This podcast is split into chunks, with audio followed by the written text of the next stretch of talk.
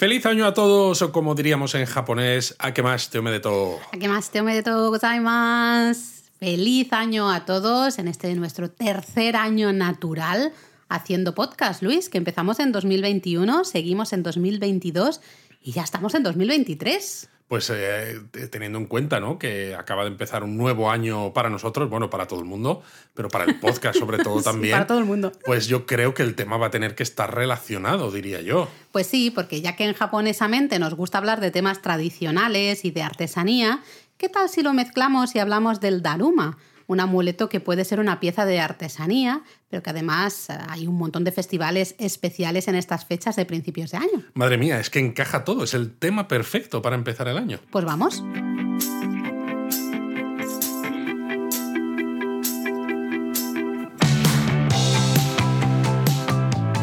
Bienvenidos a Japonesamente, un podcast sobre cultura japonesa de Lexus producido por Japonismo. Efectivamente, el muñeco Daruma es uno de los amuletos japoneses más conocido y yo creo que lo habéis visto seguro, incluso aunque no hayáis viajado a Japón. Sí, y además nos encaja mucho hacerlo en este primer episodio del podcast de 2023. ¿Por porque ¿qué se hace a principios de año, Laura? Bueno, todos hacemos esas listas de propósitos. Esas listas que luego eh, nos las pasamos por el forro. Bueno, pero uno dice, venga, va, me voy a sentar y voy a decir todos esos objetivos que tengo para el año que entra. Esos buenos propósitos. Básicamente. Voy a hacer la operación bikini.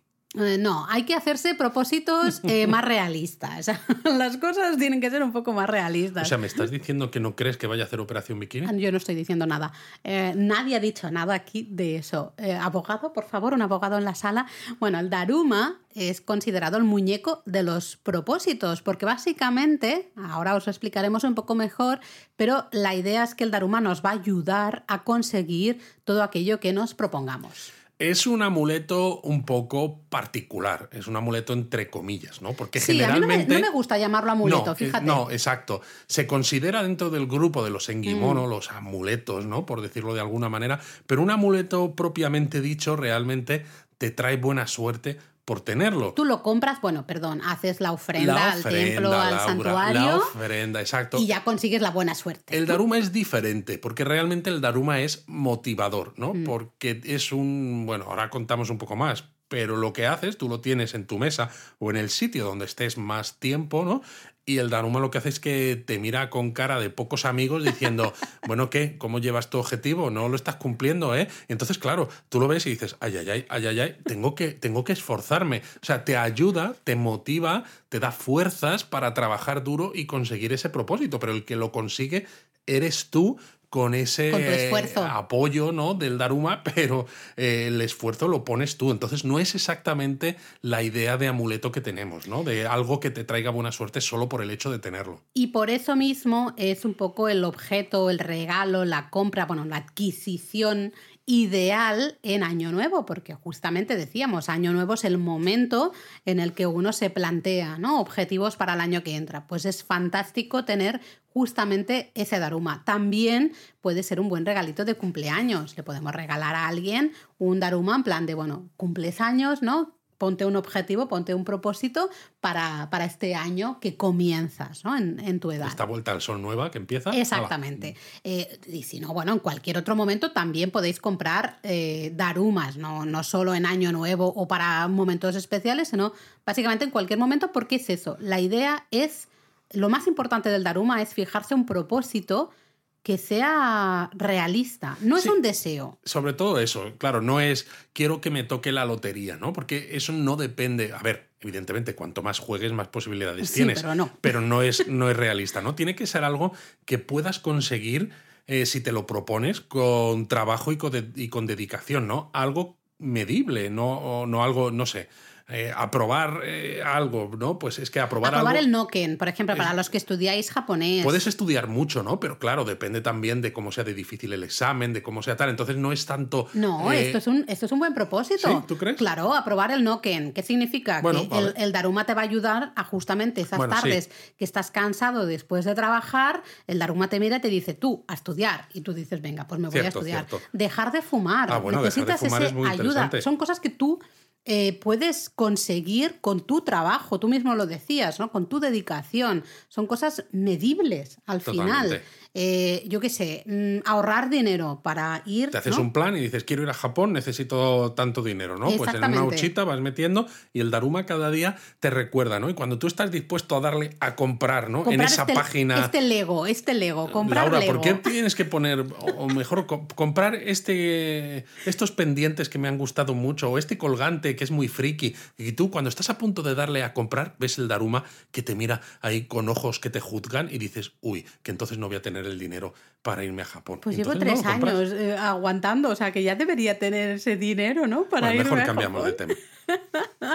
no sé, un montón de objetivos. Lo importante es eso, no es un deseo, no es, ah, quiero conocer a X famoso, ¿no? O quiero, no, cosas que realmente vosotros... Que dependan de ti. Exactamente, ¿no? Que, que se puedan realizar, ¿no? Realmente.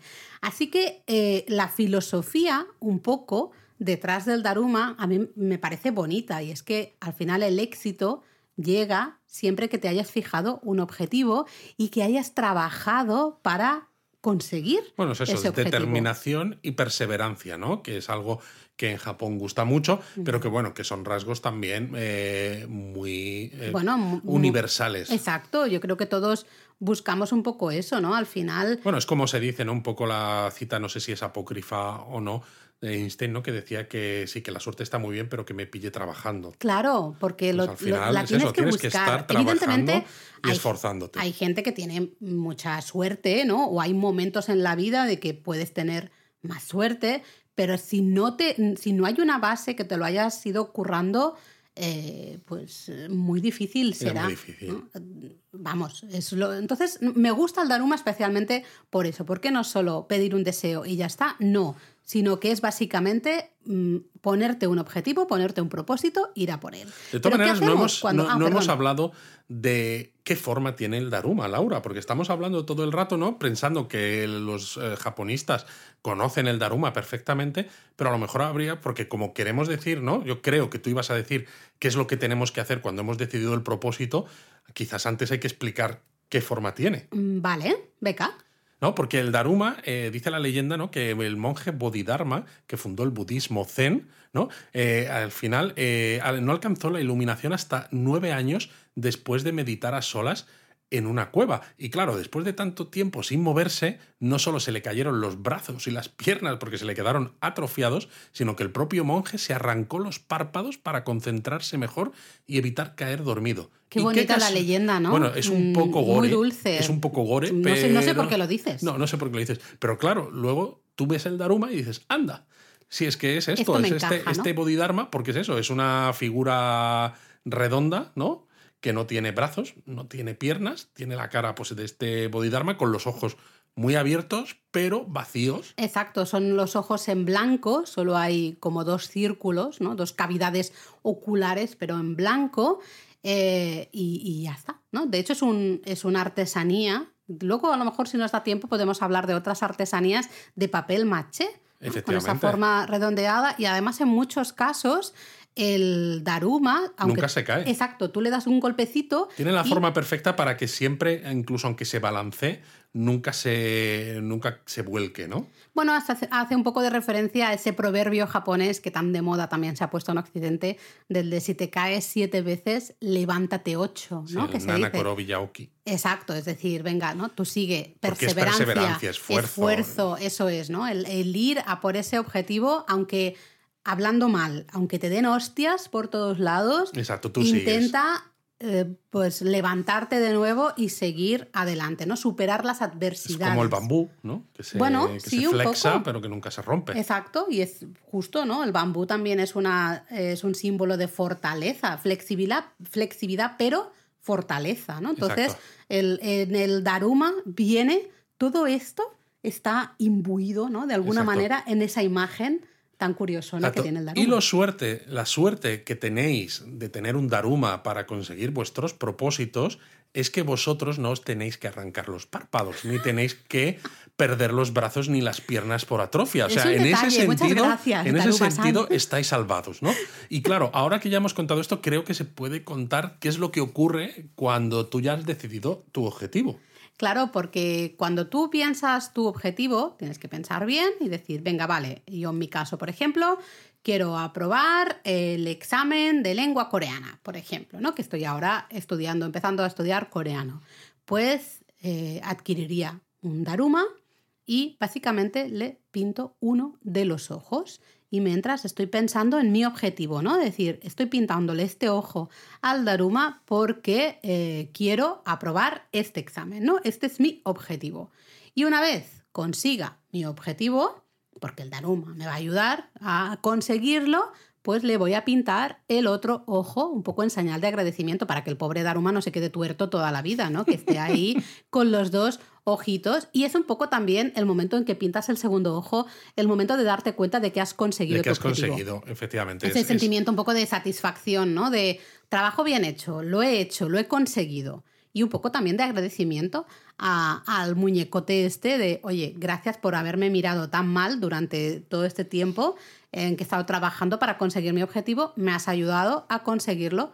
Te lo agradezco. Es que además creo que cuando conoces un poco los orígenes ¿no? Eh, legendarios de este monje Bodhidharma en los que se basa el Daruma, todavía es mejor cuando lo tienes el, amuleto, ¿no? La figurita del, del, Daruma y te está mirando, porque ya no es solo que tengas esa figura como con esa cara de, de mal humor, ¿no? Con un ojo eh, pintado y el otro no, sino que es que encima piensas, ojo, es que este monje se le se arrancó los párpados, se le cayeron los brazos, se le cayeron las piernas. Váyatela, no, no, me voy a poner aquí a hacer el esfuerzo porque... Que me va a poner dos velas negras y, vamos a tener un problema. Vamos a tener un problema. Em, bueno, si os fijáis, hay muchos, evidentemente hay muchos diseños diferentes de los Daruma, pero la gran mayoría de Daruma, de muñequitos, van a tener pelo, bueno, dibujado evidentemente, eh, pelo facial, ¿no? Vamos a ver las cejas, por ejemplo, en los casos más tradicionales tienen forma de grulla. ¿Ah? Y luego tiene un poco pelo como en las mejillas, como si fuera la barbita, digamos, que dicen que se asemeja a la forma de un caparazón de tortuga. Fijaros que he dicho, simbólico. claro, grulla y tortuga. Esto ya nos tiene que empezar a sonar porque hemos hablado de estos dos animales. Es que esto además sale hasta la saciedad en temas de simbolismo japonés, ¿no? De buena suerte, amuletos, etcétera. Claro, son dos animales que son símbolos de la longevidad, tanto la grulla como la tortuga. Así que eh, básicamente lo que simboliza es el darte tiempo, ¿no? larga vida para que puedas alcanzar tu objetivo, ¿no? Simboliza el no tengas prisa tampoco, no, no, es que esto te caduca ya, sino tranquilo, porque tú, mientras tú vayas trabajando en ello, al final ya verás cómo lo consigues. Eso es. De todas maneras, hay que decir que, claro, una vez que has conseguido tu objetivo y le has pintado el segundo ojo, en si estás en Japón, evidentemente, y quizás crees mucho en esta en este tema pues religioso, ¿no? Porque tiene que ver con tema budista. Eh, los japoneses se van a principios de año al templo para devolver los daruma que compraron el año anterior. ¿no? Eh, que luego se van a quemar en una ceremonia ritual que se llama Daruma Kuyo. Sí, nuevamente el 15 de enero. Yo lo quería comentar más tarde, pero bueno, ya lo dejamos comentado aquí.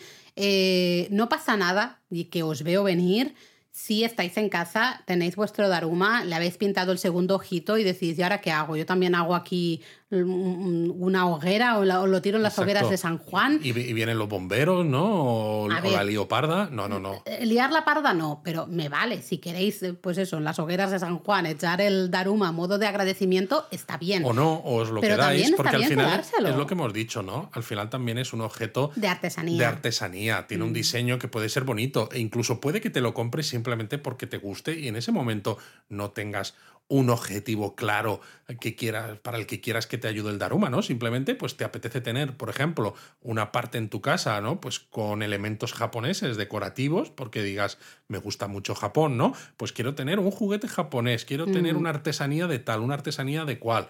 Pues bueno, pues pones un Daruma, ¿no? O sea, no pasa nada al final. Eh, eso sí que es importante si vais a viajar a Japón en Año Nuevo. Recordad, ya lo hablamos en el podcast del año pasado, ¿no? Justamente, de comienzos de 2022 eh, que os hablábamos de tradiciones de Año Nuevo japonés. echarle, una escuchada a, ese episodio. Ahí hablábamos que veréis en esos primeros días del año un montón de lugares, en, tanto en santuarios como en templos, donde la gente deposita sus amuletos y sus daruma de los, del año anterior, ¿no? del año que dejamos atrás. Hay un sitio muy particular, muy concreto, ¿no? que es muy famoso en Tokio, que es el santuario Meiji, que justo antes del primer tori, ¿no? Mm. por el que pasas para los caminos estos en el bosque, camino al, al salón principal del Como santuario. La, la, plaza de entrada, ¿no? La plaza de entrada tienes varias casetas donde puedes devolver amuletos y ahí es curioso porque tienen una, un dibujo de un Daruma tachado. Claro, porque, claro, el, Daruma, es budista. Es budista, con lo cual no lo puedes echar en estas casetas de devolución de amuletos relacionadas con santuarios sintoístas. Tienes que ir a templos budistas. En el pasado hasta se decía que el amuleto lo tenías que devolver en el templo santuario en el que lo habías adquirido. Buah. Ahora ya no es así. Simplemente, pues si vas al santuario Meiji, te, ahí puedes dejar todos los amuletos sintoístas y luego pues te vas al templo Zojoji, por ejemplo, y ahí dejas Deja los amuletos budistas, ¿no? Por ejemplo, el, el Daruma. Pero me refiero que el caso de que el hecho de que estas mismas cosas cambien en Japón, ¿no? A pesar de que estas religiones son eh, muy seguidas allí, ¿no? Y son muy propias de, de Japón, demuestra hasta qué punto, pues bueno, las tradiciones también van cambiando, pues para hacerse más cómodas para la gente porque los tiempos cambian. Por eso, al final, no lo que decíamos, cuando tú como turista te compras un daruma, en este caso, pues que es de lo que estamos hablando, o cualquier otro tipo de amuleto, no tienes que tener ¿no? esos quebraderos de cabeza de es que a lo mejor no lo estoy devolviendo, es que no lo estoy usando bien, es que no me va a servir, es que da lo mismo. No pasa nada. Tú te lo compras y ya está. No hemos mencionado el color del Yo- Daruma. bueno, es lo que quería hablar ahora. Ah, vale, perfecto. Pues mira, justo estamos ahí, va- vamos de la mano, porque tradicionalmente el Daruma es de color rojo. Eh, no se sabe realmente por qué se decidió hacerlo rojo. Hay quien dice que quizá el- el- la, la leyenda, ¿no? Justamente se dice que llevaba eh, las ropas de color rojo. El mí- monje este, Sí, sí, Bodhidharma. el monje Bodhidharma. Eh, me parece un poco, bueno, no sé. ¿Quién sabe qué ¿Quién ropas sabe? llevaba? Sobre todo cuando esta historia del, del monje es una leyenda también, ¿no? Sí. Pues, en fin. Sí que es verdad que el rojo hoy en día en Japón es un poco un color que dice que previene las enfermedades. Bueno, por eso los abuelillos, ¿no? Se compran ropa Exacto. interior de color rojo en el Harajuku de las abuelas, En Sugamo, en el barrio de Sugamo, Sugamo. Mm. este barrio de Tokio. Entonces, claro, pues que un amuleto pues tenga color rojo, pues pinta bien. Bueno, y además previene las enfermedades, eso es básico, porque es verdad que si estás malito, pues mm, te va a ser mucho más difícil conseguir tu objetivo, ¿no? Tú tienes un trancazo, dices, "Uf, yo no quiero estudiar para el examen que tengo, ¿no? Exacto, estoy con malo. una gripe tremenda, ¿no? Pues, Claro, en cambio si estás sano, pues a lo mejor De tienes todas maneras, más es, energía. es casi como un sargento de instrucción, el Daruma, ¿no? De estos de las pelis americanas, dale, ¿no? dale. En Vietnam o, o algo de esto, porque es como, no, no, tú no te vas a poner malo, pero no porque te cuide, porque vas a estar aquí esforzándote mañana, tarde y noche hasta que no puedan más y apruebes el examen, por ejemplo, ¿no? Madre mía, qué tipo más duro el Daruma este. Pero bueno, el Daruma, eso, el más típico es el rojo, que actualmente un poco el Daruma rojo es el, el de la, el general, ¿no? La suerte, buena fortuna, conseguir tu objetivo y ya Bueno, está. pasa un poco como con los omamori, ¿no? Eh, el omamori en general, pues tenías omamori pues, con diseños del santuario que fuera, pero servían para cualquier cosa. Para pero claro, cuando tú piensas que santuarios y templos, ¿no? Lo que buscan es financiarse de una manera eh, totalmente, eh, pues eh, que, que no dependa de donaciones externas, porque en el caso de japonés no pueden tener ayuda del Estado, pues necesitas eso, motivar a la gente que va a los santuarios y a los templos a que se gaste el dinero, ¿no? Entonces, si solo ofreces un tipo de amuleto, pues se van a gastar un poco menos, ¿no? Porque al final todos tenemos muchas necesidades en el día a día, ¿no? Tú puedes tener necesidad de encontrar el amor, puedes tener necesidad de tener seguridad en la conducción, puedes tener la necesidad de salud, de ayuda con los estudios, ¿no? Si con un mismo Daruma te vale para todo, pues dices, pues me compro uno y ya está, ¿no? Cuando resulta que dices, oye, ¿y si hacemos, ¿no? Yo me imagino a este monje budista rascándose la calva, pensando, ¿y si hacemos un daruma para cada tipo de cosa? Pues la gente se va a comprar, en lugar de uno, a lo mejor se compra cuatro o cinco de diferentes colores. Pues, Claro, joder, los puede- multiplicamos los ingresos. Claro, los puede eh, regalar a lo mejor también en También. ocasiones, en, en muchas más ocasiones, ¿no? Eh, repasamos un poco así los colores ah, por norma general, ¿eh? porque pero pueden no os un preocupéis, poco. o sea, si no queréis tampoco gastar mucho, compraros el rojo, el que rojo es el clásico. general y ya está. Y vale para todo. Pero luego podéis ver, por ejemplo, daruma de color lila, color violeta, que eh, se supone que es un daruma específico de la salud, la longevidad. Pues, por ejemplo, se lo podemos, no sé, a alguien que, que esté un poco malito y tenga que seguir un tratamiento para darle un poco de ánimos. Evidentemente, eh, no depende solo, exclusivamente de, de él. Que es ¿no? lo curioso, ¿no? De la generación de estos colores, ¿no? Que en muchos casos, ¿no? Estábamos diciendo que el Daruma es el amuleto de los propósitos, pero llega un momento, ¿no? Con todos estos colores, que por ejemplo el tema de la salud, que en muchos casos no depende de ti, ¿no? Y hay otros casos que hablaremos ahora que tampoco. Pero bueno, pues Pero se han, se popularizado. para, para dar ánimos en este caso, ¿no? Yo, por ejemplo, Sí, le por regalaría eso. un daruma violeta a alguien que está en un tratamiento médico, por ejemplo, como para darle mi fuerza. Exacto, también, de que sigue de ahí. ¿no? O sea, no desfallezcas, Eso es. sigue con el tratamiento, aunque sea duro, aunque sea complicado, porque va a ser para bien. Luego tenemos el daruma amarillo, que suele ser un daruma de protección, de seguridad, ¿no? Y este, pues a lo mejor se lo podríamos regalar a alguien, mira, que un, un- alguien que conduzca, por ejemplo, mucho, a un camionero, por ejemplo. no lo sé, ¿eh? estoy aquí. y- Un taxista. taxista también. Luego tenemos el Daruma dorado, que evidentemente dorado pues está relacionado con la riqueza, la prosperidad económica. Pues a lo mejor se lo regalaría a alguien que empieza un O a negocio. lo mejor se lo regalaría japonismo. También. Porque vaya, vaya tres años. Pero, ¿no? Alguien que empieza un negocio y, y le dices, vale, ponte un objetivo eh, relacionado con este negocio, le pintas el ojito y va todo relacionado a ese conseguir prosperidad económica, ¿no? Riqueza. Exacto. Luego tenemos el Daruma blanco, que está relacionado con la armonía y el amor en general, no el romántico. Y claro, dices, ¿y entonces el romántico cuál? ¿Cuál? Pues el rosita. El rosita. El Daruma rosa es el del amor romántico y las relaciones personales. Exacto. Entonces, Eh, si quieres que te vaya bien con tu pareja o, o, no sé, quieres esforzarte, no sé, yo, esto sería a lo mejor, ¿no? Dices, eh, es que no depende exactamente de ti, ¿no? Pero ya que el Daruma es el amuleto de los propósitos, pues mira, te regalan un Daruma rosa y entonces tú vas y te instalas Tinder, ¿no? Y empiezas ahí No. a darle caña, claro, porque de esa manera tú estás esforzándote por conseguir ese amor romántico o lo que sea. Eh, yo también pensaba, por ejemplo, en el, se lo regalas a una pareja que se va a casar y, pues, por ejemplo, para tener una buena luna de miel, ¿no? O que puedan ahorrar para su luna de miel o tengan una buena ceremonia de boda, algo así también. O que no discutan mucho y se lleven bien.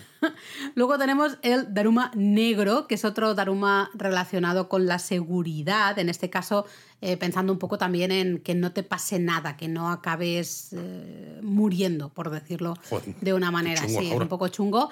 Y tenemos el Daruma verde, que es el también relacionado con la salud, y en este caso, más que eh, el violeta, en este caso es para ahuyentar a las enfermedades. Gente sana y queremos que sigan estando sanos, que no les pase nada. ¿no? Madre mía, Laura, esto de los colores en el Daruma. A mí me da mal rollo. Es Yo un prefiero el rojo. es un sacacuartos. Yo prefiero el rojo porque es válido para todo. y Porque al además final no sabes a quién mirar. O sea, yo me imagino aquí mi mesa, ¿no? Aquí en el despacho, y todo lleno de darumas, uno para cada cosa, y a, a cuál tengo que mirar en cada momento.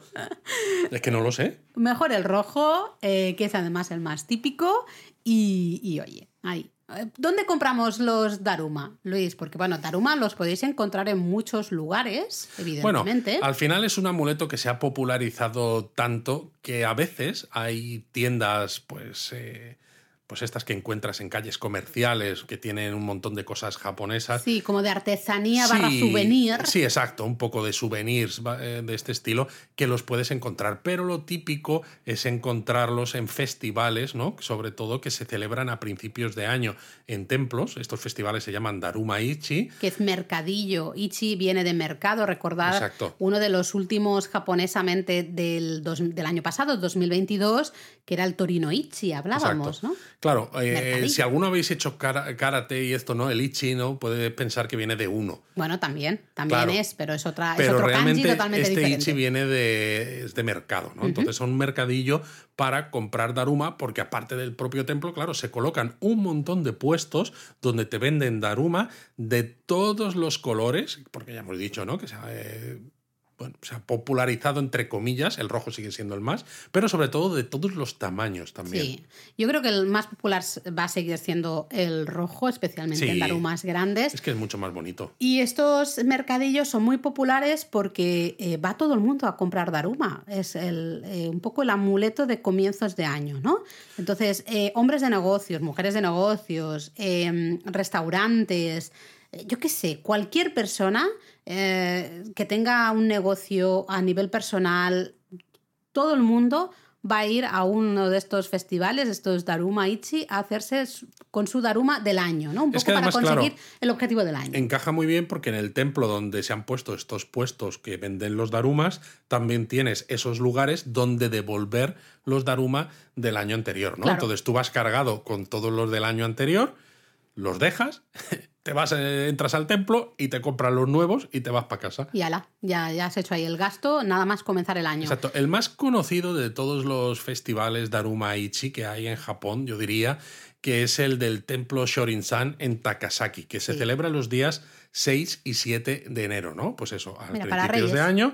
Eh, recibe cada año a más de 400.000 personas, ¿no? Que para una ciudad como Takasaki, que a ver, eh, está en la prefectura de Gunma, justo un poquito al norte de Tokio. Se llega fácil con Shinkansen, al menos hasta Takasaki, porque luego hasta donde está el templo tenéis que tomar un autobús que tarda... Bueno, ahora ya hay un tren ya también. ah, vale. Sí. Pero se tarda un ratito desde Sí. la estación de Shinkansen. Bueno, porque hay mucha gente también. Porque hay mucha gente, Mm. exacto. Pero bueno, es relativamente fácil de llegar. Pero claro, entre que vas al Shinkansen, que vas, subes al tren o al autobús, ¿no? Estás en el templo y vuelves, al final casi es una excursión de, de un poco más de mediodía. Mm, Pero merece la pena, ¿eh? También porque Takazaki realmente es eh, donde se hace el 80% de la producción de darumas. El 80% de darumas de Japón se, se hacen en Takasaki, así que tiene mucho sentido que el festival del mercadillo, ¿no? Daruma Ichi de Takasaki sea probablemente uno de los, de los más famosos. Claro, por eso la propia ciudad no se la conoce como la capital de los, de los Daruma. Sí. Y de hecho, la tradición de vender Daruma como amuleto de Año Nuevo, ¿no? Que ahora decimos que es como muy típico, porque en Año Nuevo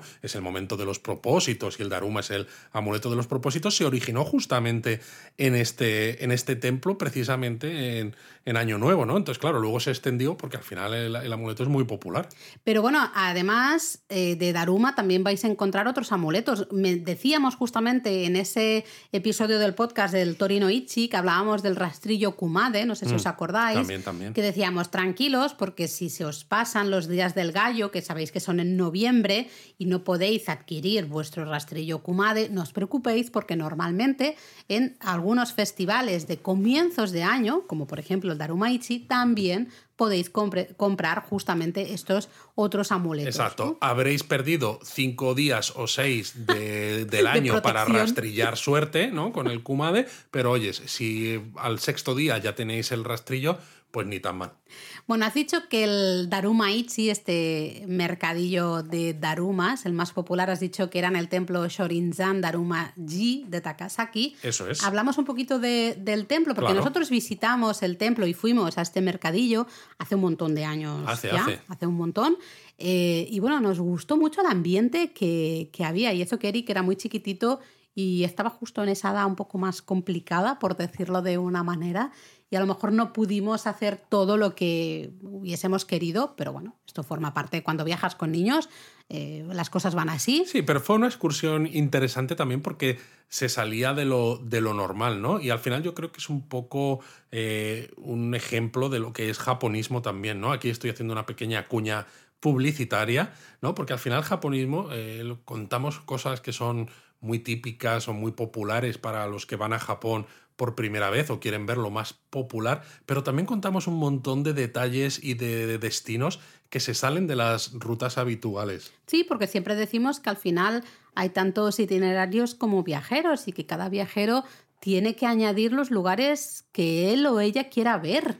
Eh, todo es válido. Mientras te apetezca a ti, todo es Exacto. válido. Si tú quieres ponerle un punto personal a tu viaje y escoger un lugar que a lo mejor pues la gente que conoces que también ha ido a Japón pues no conocen, pues me parece muy bien. A mí me que sí. parece maravilloso. Pero bueno, el templo Shorinzan Daruma Ji, fijaros que ya lleva el nombre Daruma, Es el templo Daruma Shorinzan, ¿no? Realmente. Ya dices, uy, esto está muy relacionado con el Daruma. esto, ¿eh? El templo en sí fue construido a finales del siglo XVII por el líder del clan local de la zona de Takasaki y curiosamente en su origen era un templo de la escuela Zen, de la escuela Soto, pero durante el periodo Meiji, es decir, hace recientemente, ¿no? se convirtió a otra escuela, ¿no? en este caso la escuela Obaku, bastante más desconocida. Exacto, y está en, una, en, una, pequeña colinita, ¿no? Por eso una vez que llegas a la zona donde está el templo vais a ver que tienes que subir unos escalones bastante empinados, no son muchísimos, pero, son, muy empinados. ¿no?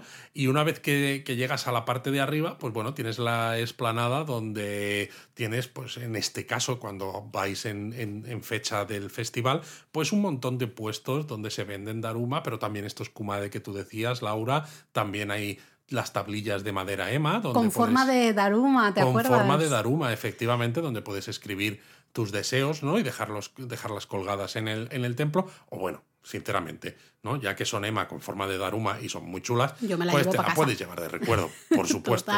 Eh, también recuerdo que hay un, un Daruma enorme, Daruma bastante grande, en que nosotros nos hicimos una foto, Exacto. recuerdo maravilloso. Luego, fuera del festival, si vais en otra época, vais a ver un montón de Darumas de diferentes tamaños expuestos justo a las afueras del salón principal. Si vais en época de festival, no están. Yo creo que no están porque les da miedo que la gente se crea que los puede coger y dejar un poco de dinero o algo así, en plan comprarlos. Fuera de la época de festival vais a ver que la zona del salón principal pues está como decorada con mm, darumas de diferentes tamaños, ¿no? Exacto. Y lo que es curioso, ¿no? Decíamos antes que todo esta, ¿no? esta compra de darumas como amuletos y demás se originó justo aquí. La, lo que se dice es que no, pues eh, hay que ver qué parte es legendaria y qué parte no, porque en ciertas cosas antiguas las eh, los hechos históricos a veces no están siempre tan claros, ¿no? Y hay que vender la leyenda. Y hay que vender la leyenda, exacto. Pero se dice que en la década de 1780 hubo una gran hambruna que afectó a los habitantes de la de lo, que, hoy es Takasaki, y el maestro zen del templo, porque recordad, entonces era un templo zen, les enseñó ¿no? a los habitantes de la ciudad a hacer muñecos de papel maché con forma de daruma para que pudieran venderlos en puestos callejeros. Y supuestamente de ahí surgió el actual mercadillo de daruma, que este que se celebra, hemos dicho, el 6 y 7 de enero cada año. ¿Qué parte de verdad hay ahí? ¿Qué parte de leyenda hay ahí? Alguna parte de verdad probablemente hay, no se sabe. Esa es la leyenda, la historia del inicio de este mercadillo Darumaichi. Es bastante, bastante curioso, sinceramente. Que por cierto, el nombre oficial del, del, mercadillo, no, es un festival realmente, un mercadillo, es Shorinzan Namakusa Taisai Daruma Ichi. Madre mía.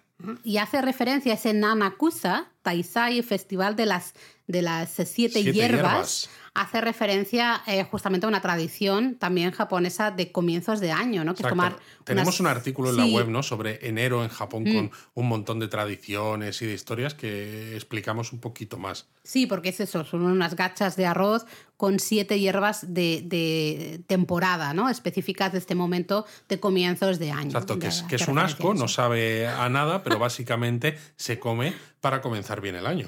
Pero bueno, hablemos del mercadillo en sí, aparte de este, de este nombre oficial que nadie lo llama así, todo el mundo lo llama Darumaichi y, ya, está. ya está, porque eso es demasiado. Como decíamos, tiene sentido que se realice aquí y tiene un poco de sentido esa leyenda que tú comentabas, ¿no? De la hambruna, del monje zen enseñando a hacer esos muñequitos en papel maché y demás, porque actualmente, lo decíamos antes, el 80% de los muñecos Daruma de todo Japón eh, se, hacen en Takasaki. efectivamente.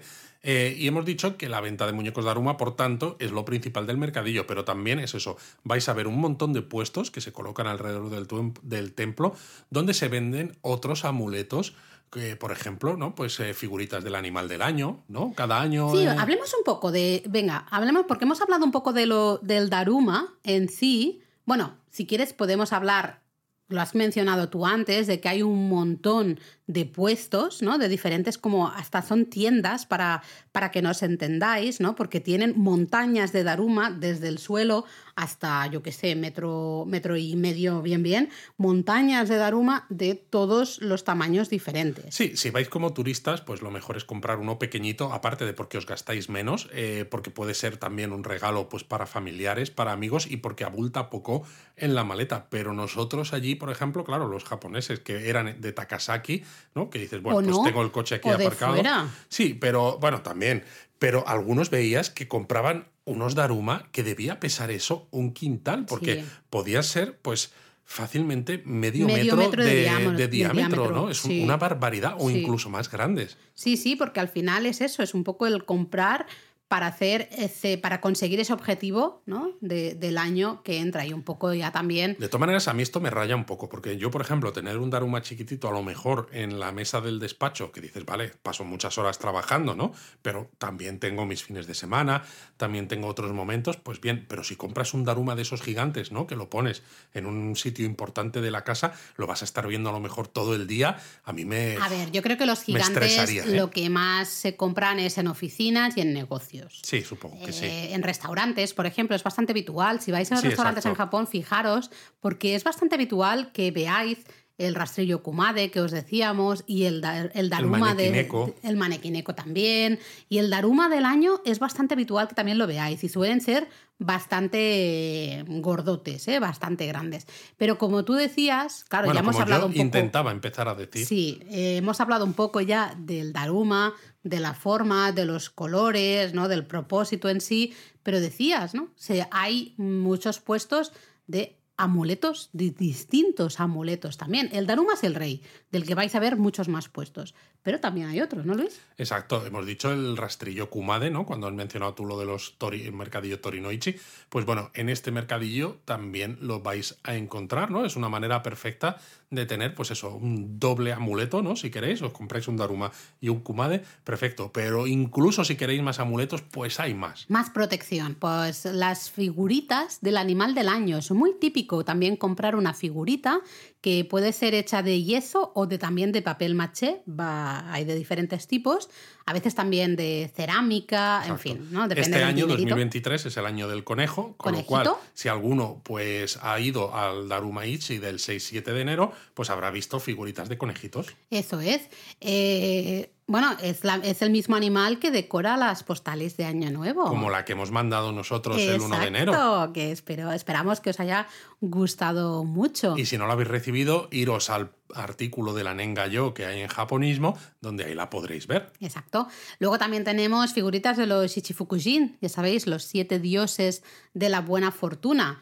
Eh, también es otro amuleto este genérico, pero también muy relacionado con el Año Nuevo, que de hecho, mira, esto me lo apunto para el año que viene, porque se podría hablar un poco de las, eh, de las peregrinaciones de los Shichifukujin eh, por los templos Laura, y santuarios. Acaba de empezar el año y tú ya me estás poniendo trabajo para dentro de un año. Bueno, porque encaja hablarlo en año nuevo, se puede hablar en otro momento, no pasa nada, pero como que me encaja hablarlo en año nuevo. Así que ahí tenemos la idea para, para otro año, ¿no?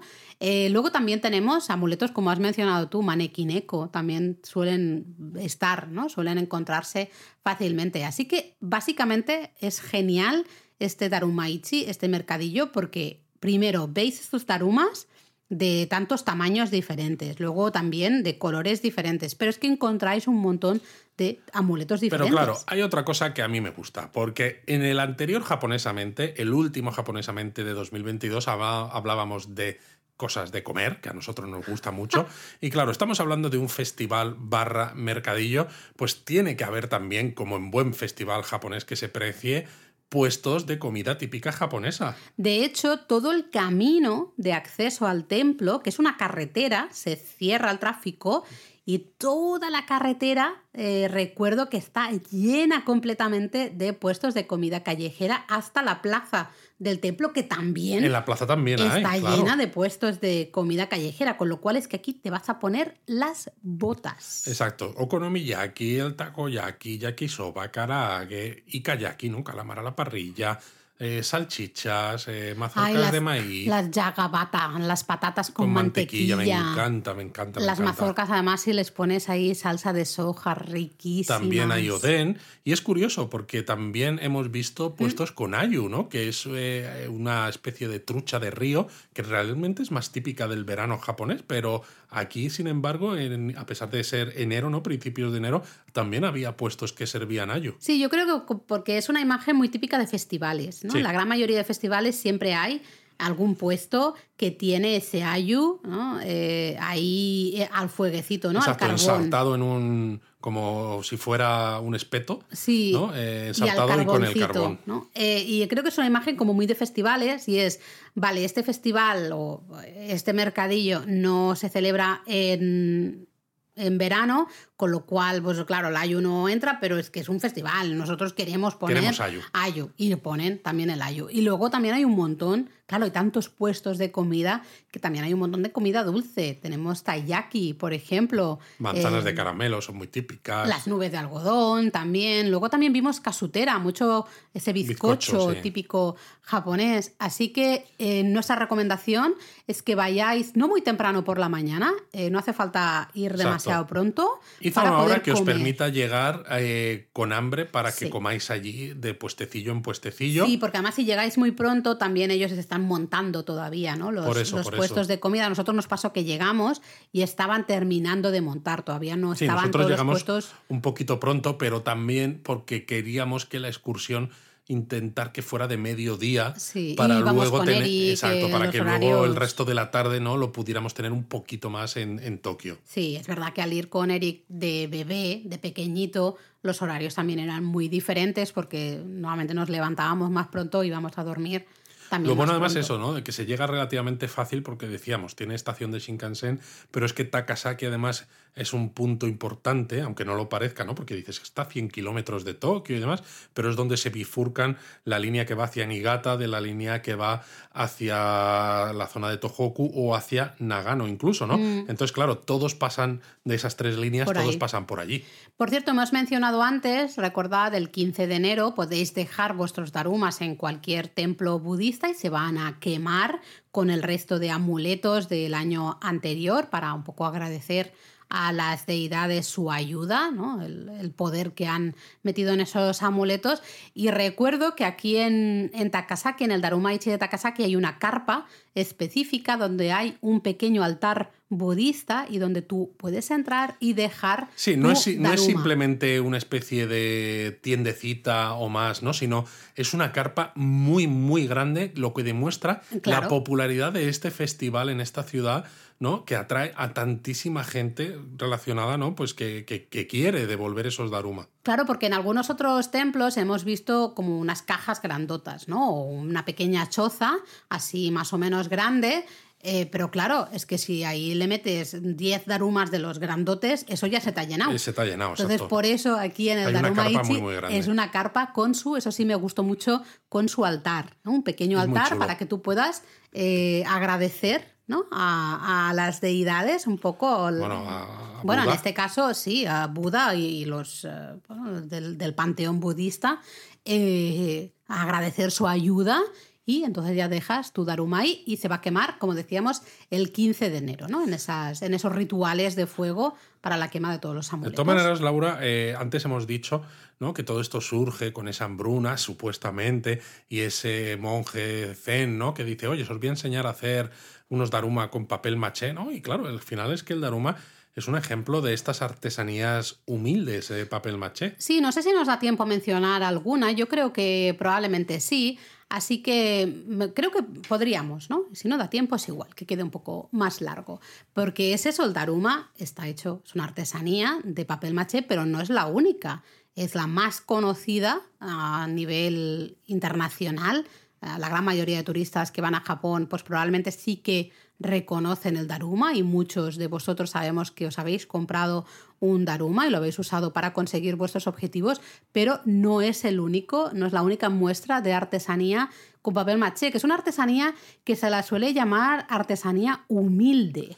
Claro, porque usa materiales fáciles de conseguir, eh, no requiere, o sea, requiere el esfuerzo, ¿no? De hacerlo bien, pero no tanto que los materiales sean carísimos. Y también porque tradicionalmente son artesanías que dan forma artículos un poco más, entre comillas, también humildes, ¿no? Pueden ser juguetes, pueden ser amuletos, es decir, no tienen que ser cosas eh, exageradamente caras ni exageradamente lujosas. Exacto, este tipo de artesanías en su conjunto reciben el nombre, las de papel maché me refiero, reciben el nombre de hariko. Eso es. ¿Vale? Eh, y básicamente consiste en colocar distintas capas de papel washi, el papel típico japonés, sobre un molde de bambú o de arcilla que luego se retira cuando el papel se seca y evidentemente cuando ya se ha secado y endurecido se termina pintando el resultado final. Y ahí es donde está el puntito de artesanía también, bueno, en toda la elaboración evidentemente, pero luego la, muchos de, estos artículos se pintan a mano.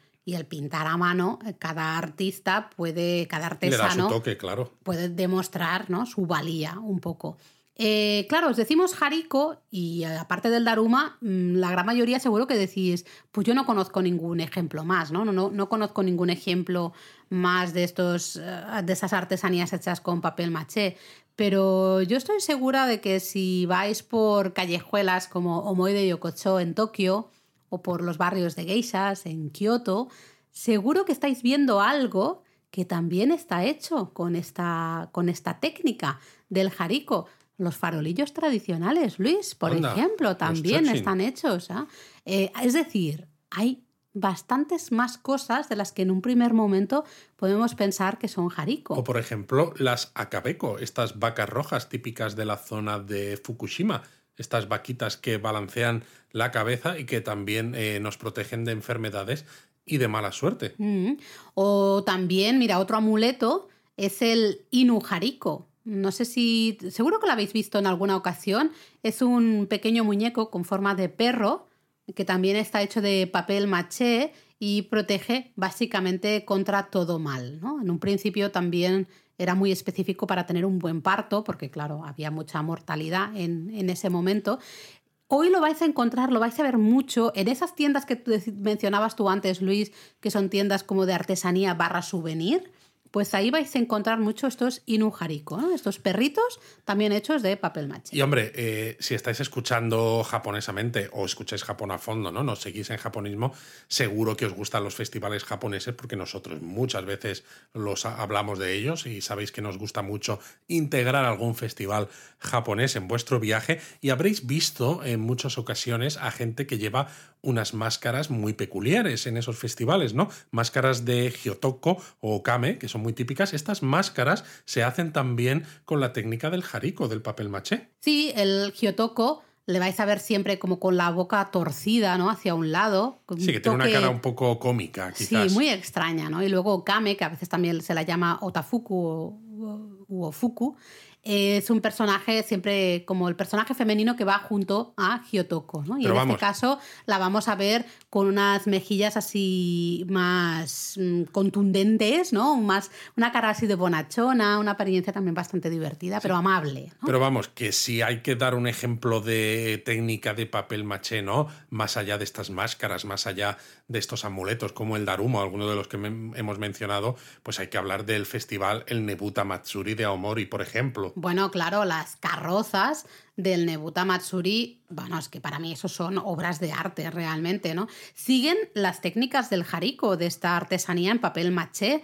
Eh, básicamente, para hacer las carrozas del Nebuta Matsuri, construimos un marco, ¿no? una estructura de madera, se añaden alambres para dar forma a ese diseño y todo se forra luego con papel washi que se pinta a mano y luego se ilumina por dentro. Sí, en este caso la estructura no se retira, ¿no? No como en el caso de lo que decíamos, ¿no? de ciertos... Mm, eh, es tan grande, pensad que son carrozas, algunas de ellas son enormes. Grandes y pesadas, ¿no? Necesitas tener un armazón que lo mantenga todo en su sitio. Pero ya veis que al final con papel maché se pueden hacer muchas cosas y este festival del Daruma Ichi yo creo que es una manera muy interesante de acercarse además a un amuleto que es muy particular, ¿no? Porque, como decíamos al principio, no es exactamente un amuleto, te empuja un poco, ¿no? Te está ahí pisando los talones constantemente, ¿no? Cuando tú te relajas, te dice, ¿qué haces? Venga, sigue un poco más, ¿no? Dale duro, tal, ¿no? Entonces es, es chulo